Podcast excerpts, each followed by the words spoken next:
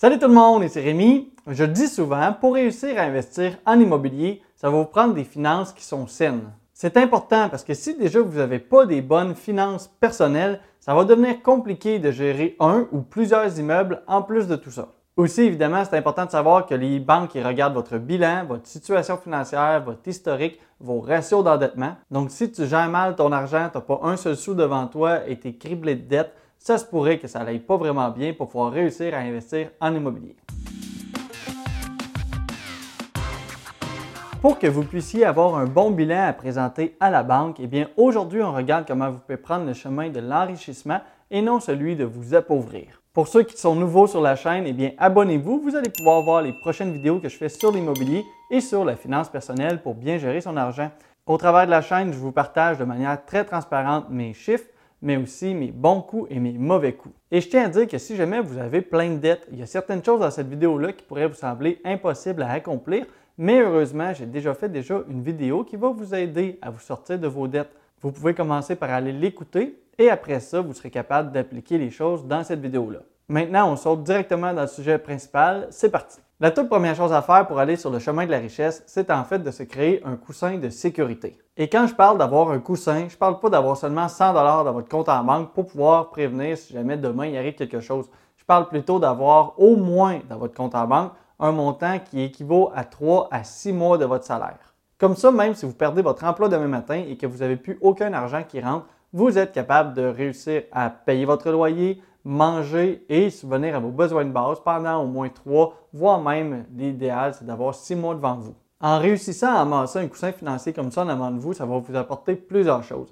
La première, c'est que ça va vous apporter une discipline. C'est clairement pas la chose la plus facile de réussir à amasser jusqu'à six mois devant soi, mais en faisant ça, vous allez apprendre à mieux maîtriser votre argent et déjà vous allez avoir une base solide pour pouvoir continuer. La deuxième chose, c'est que ça va vous enlever un stress qui est énorme de sur vos épaules. Parce que je l'ai dit, même si vous tombez malade demain matin ou que votre boss vous met à la porte, eh bien, vous allez être capable de vous loger et de vous nourrir. Vous ne serez pas à la rue jusqu'à temps que vous allez retrouver quelque chose d'autre qui va vous apporter un salaire. Avoir un coussin financier, ça va en fait vous acheter quelque chose qui ne s'achète pas vraiment, c'est-à-dire la liberté. Vous allez avoir la liberté de pouvoir prendre des décisions pour vous et non pas pour votre patron. Donc, si jamais il vous demande de faire plus d'heures, sinon vous allez être renvoyé et que ça ne vous tente pas parce que ça va diminuer votre qualité de vie, eh bien, vous allez quand même pouvoir dire non. Vous ne serez pas ligoté à votre emploi.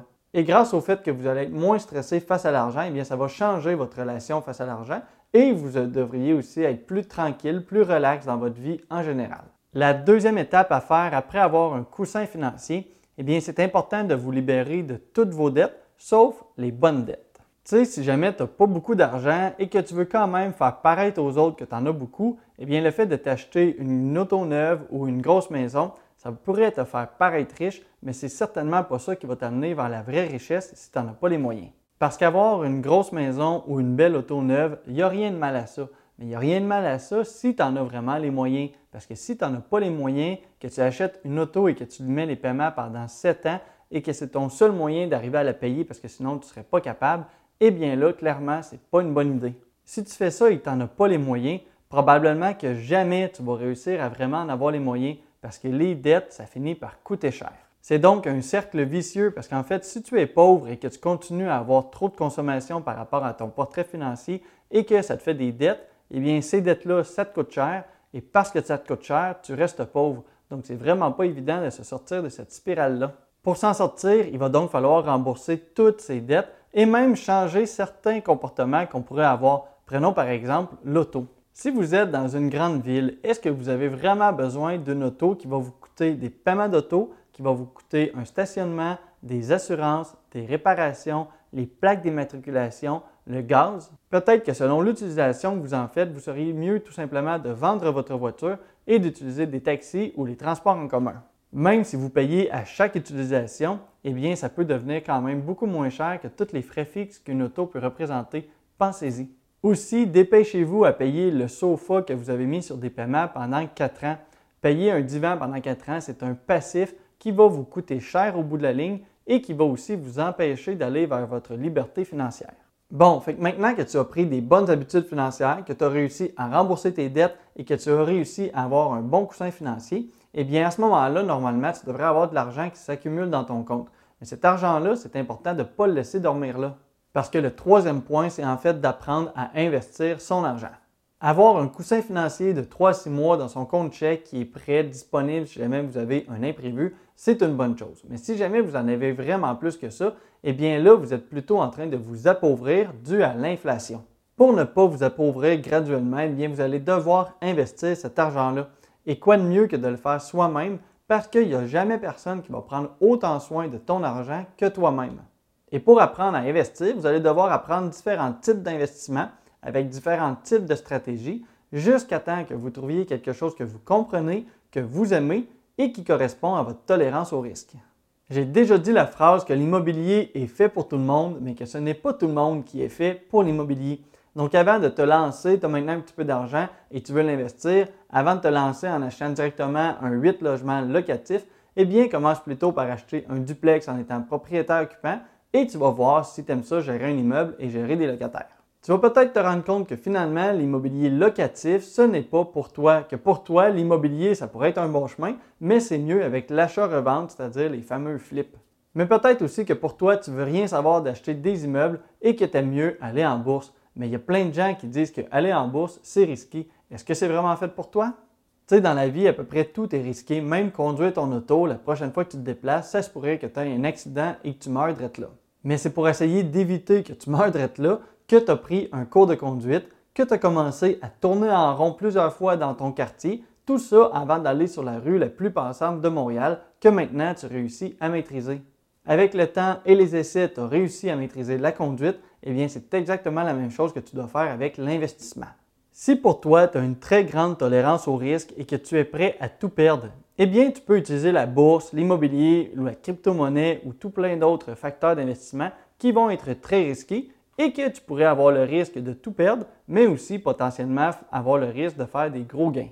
Mais même si tu as une grande tolérance au risque, il vaut mieux peut-être des fois y aller de façon intelligente, c'est-à-dire à ne pas chercher à faire un gros coup d'argent d'un coup, mais plutôt à t'enrichir tranquillement, sécuritairement au travers du temps.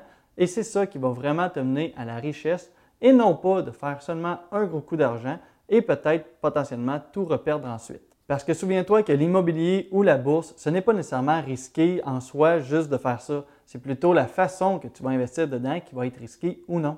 Si tu roules 100 km/h en pleine ville et qu'en plus tu passes sous les lumières rouges, eh bien c'est vrai que tu vas arriver plus vite au travail. Mais c'est risqué et tu ne le fais pas. Tu ne le fais pas parce que tu aimes mieux prendre un peu plus de temps et savoir que tu vas arriver en un seul morceau à ton travail. C'est la même chose avec l'investissement. Si tu fonces et que tu investis dans n'importe quoi, c'est comme si tu allais passer en dessous de lumière rouge. C'est très risqué. Mais si tu apprends et que finalement tu vois que c'est mieux de passer seulement quand la lumière est verte après avoir regardé tes angles morts, eh bien là tu te rends compte que ce n'est pas vraiment risqué et que tu vas finir par te rendre vers ta destination de la richesse. D'ailleurs, si tu veux commencer l'investissement en bourse, tu peux utiliser mon lien en description pour ouvrir un compte sur Wealthsimple et obtenir 50 gratuitement.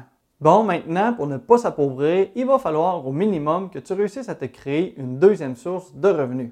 C'est important ici d'utiliser le mot une autre source de revenus et non pas un deuxième salaire, parce que je ne parle pas ici d'aller travailler au dépanneur après la journée à votre travail principal.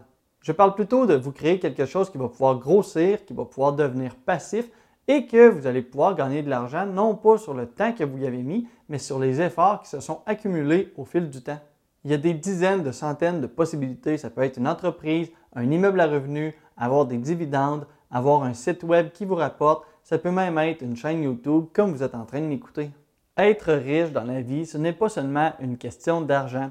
Selon moi, même si tu gagnes plus de 10 000 par mois avec ton travail en termes de salaire, mais que ça t'oblige à faire des semaines de minimum 65 heures par semaine et que tu n'as plus aucun temps libre pour ta famille, eh bien pour moi, même si tu as de l'argent, ce n'est pas être riche. Pour moi, être riche, c'est d'avoir des sources de revenus qui vont te permettre de gagner, oui, évidemment, assez d'argent pour pouvoir vivre convenablement, mais aussi qui vont te laisser du temps pour que tu puisses passer du temps avec ta famille ou faire ce que tu aimes. Donc, quand tu vises une deuxième source de revenus, ne vise pas seulement l'argent que tu vas pouvoir en tirer.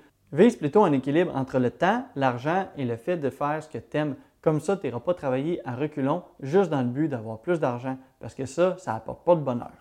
Et le jour où ta deuxième source de revenus va grimper, grimper et finalement dépasser ton salaire, eh bien à ce moment-là, tu vas pouvoir penser à quitter ton travail si jamais tu ne l'aimes pas.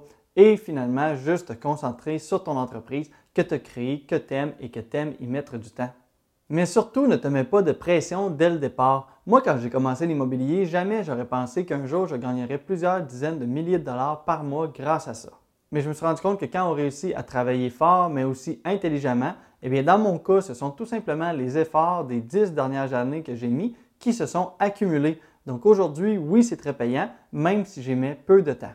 Et d'ailleurs, si toi aussi tu veux savoir comment faire ça, eh bien, j'ai des formations où je partage mon expérience et comment j'ai réussi à me créer un parc immobilier. Le lien est dans la description. Petit résumé pour terminer. La première chose, c'est d'être serein avec l'argent en ayant un bon coussin financier devant soi.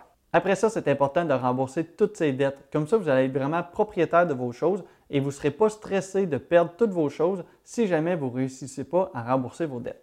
Après ça, apprenez à investir votre argent pour ne pas vous faire diminuer votre pouvoir d'achat avec l'inflation. C'est important de faire travailler l'argent pour vous pour que vos comptes continuent de grandir. Et finalement, créez-vous une deuxième, voire même une troisième source de revenus dans quelque chose que vous aimez et aussi qui va se retrouver à payer selon vos efforts et non pas selon le temps que vous allez mettre dedans. Vous allez ainsi pouvoir trouver du temps libre tout en gagnant de l'argent. Et c'est comme ça que vous deviendrez réellement riche au fil du temps. Moi, quand j'ai commencé l'immobilier, jamais un jour j'aurais pensé que j'allais gagner plusieurs dizaines de millions de dollars. J'aimerais ça, des millions de dollars par mois. Si tu veux en apprendre plus sur la finance et l'immobilier, abonne-toi pour voir les prochaines vidéos. Comme j'ai dit, il y a un lien en description qui pourrait t'intéresser si tu veux débuter en immobilier. Aussi, si tu as apprécié le contenu, tu peux aimer la vidéo pour m'aider avec l'algorithme de YouTube. Merci de ton écoute, bon succès, à la prochaine.